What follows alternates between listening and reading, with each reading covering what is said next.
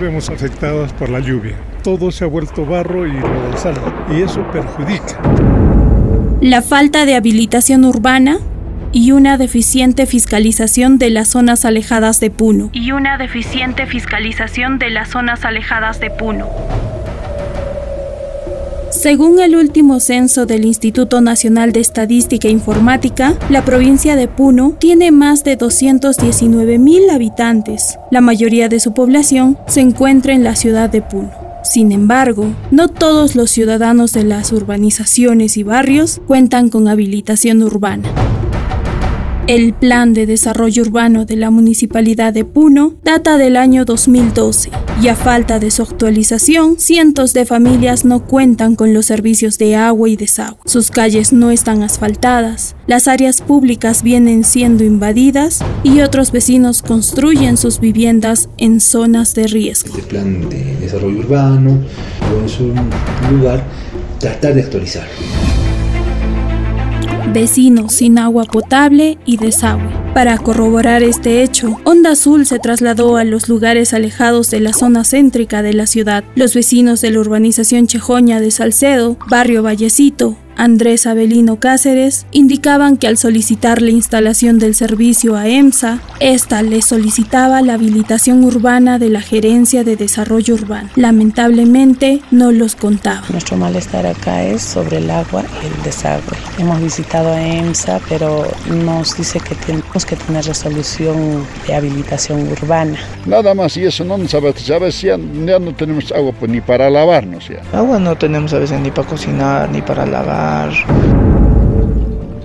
a falta de agua potable, la vecina Lourdes Anco de la asociación Las Gardenias de Alto Puno indicó que vienen consumiendo agua de pozo y agua de lluvia recolectada en chorreras. Evidentemente, este hecho podría complicar su salud y el de los niños. Está complicando la salud de los niños y adultos mayores con dolores estomacales, dijo. Nosotros nos hemos enfermado, y tuvimos que curarnos con nuestras propias medicinas.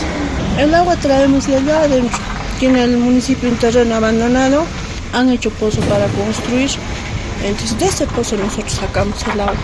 Y en tiempos de lluvia, pues juntamos el agua. para nosotros el agua es como oro.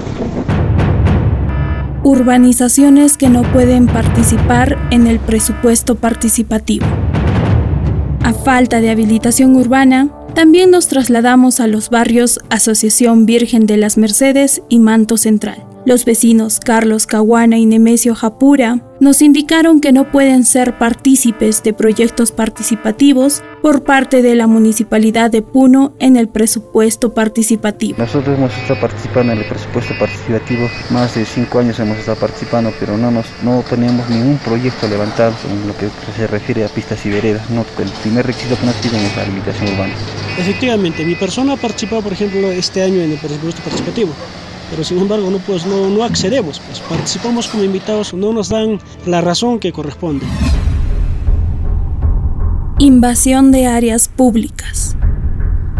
Lamentablemente, sin habilitación urbana, algunos vecinos de mala fe están invadiendo parques, áreas verdes, hasta calles. Según el presidente del Mirador Alto Puno, Miller Aedo, en la avenida Buenos Aires hay personas que construyeron viviendas extendiendo sus terrenos en parte de la vía. El tema de la habilitación urbana que sufrimos pues todos los vecinos. Estamos en la lucha pues de constantes vecinos que se están saliendo en las áreas verdes por no contar con la habilitación urbana ¿no? y la actualización catastral acá en el barrio Mirador. El vecino César Paucar, del barrio Vallecito, refirió que el sector 3 hubo donación de terrenos para la plataforma deportiva. Sin embargo, los mismos donadores están vendiendo parte del terreno. El de que es por 117 creo que es de largo y 41 creo de ancho. Ahora este es ya este, como área recreacional como este mirador y ese mirador ya están vendiendo ahora. Inclusive todos tienen dueño todavía. Construcción de viviendas en zonas de riesgo.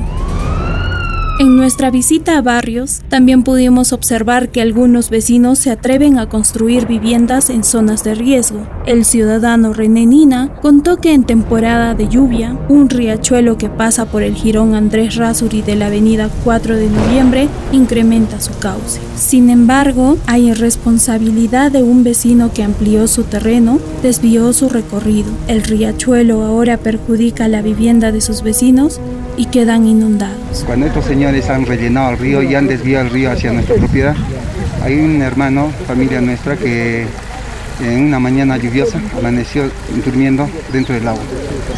Entonces yo eso también quisiera que tomen en cuenta esto, porque los señores impunemente hacen lo que quieren, que respeten también las disposiciones del municipio. Quisimos conocer con cuántos barrios y urbanizaciones cuenta la ciudad de Puno. El presidente de la Central Única de Barrios y Urbanizaciones, José Churaira, manifestó que la municipalidad solo tiene en cuenta aproximadamente 60 barrios y no a los 209 barrios que figuren en su lista. 209 barrios en todo caso registrados, eh, estudiados por parte de la empresa Proife, esta empresa que está haciendo los estudios en el convenio 025, pero bueno, dentro de la municipalidad no tienen mucho más de, de 60 barrios reconocidos.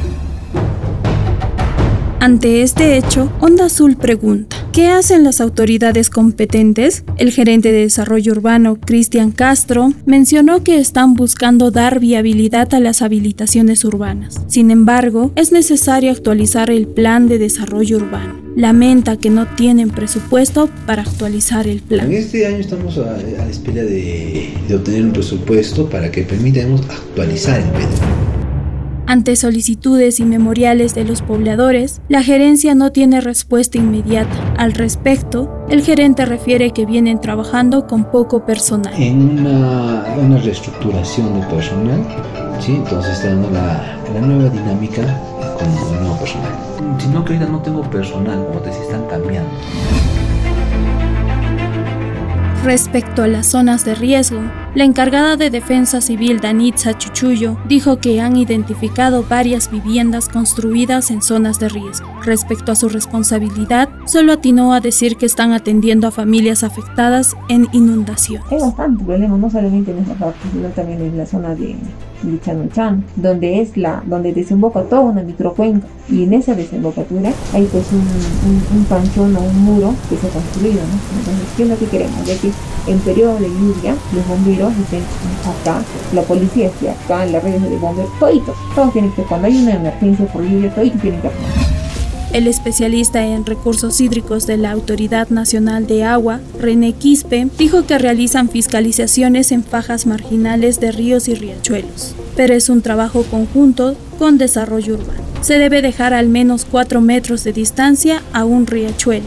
Es un riachuelo de régimen temporal, ¿no? Entonces, básicamente debe tener, según la ley, no puede ser menos de 4 metros de espacio, según la normativa, según la ley, es dominio público hidráulico. Sobre esos espacios no se pueden adquirir derechos. Esa faja marginal está destinado para el libre tránsito para aclararnos un poco más del tema, el ingeniero civil Ludwig Ramos indicó que para evitar que se construyan viviendas en zonas no urbanizables, se debe tener una fiscalización de parte de desarrollo urbano. En caso de que la vivienda ya esté construida, se debe realizar el saneamiento físico legal. Hay una oficina específica de saneamiento físico legal, de habilitaciones urbanas, que incluso cuando uno quiere hacer su casita les presenta a ellos los planos y al momento de verificar para que ellos emitan su licencia de construcción o de edificación, simplemente la deniegan, que digan no puede construir allá y punto, ¿no? Sin duda, es urgente la actualización del Plan de Desarrollo Urbano y la contratación de más personal en la Gerencia de Desarrollo Urbano. Caso contrario, seguirán pobladores sin servicios de agua y desagüe, vecinos sin pistas y veredas, seguirán invadiendo espacios públicos y construirán viviendas en zonas de riesgo. Zonas de riesgo.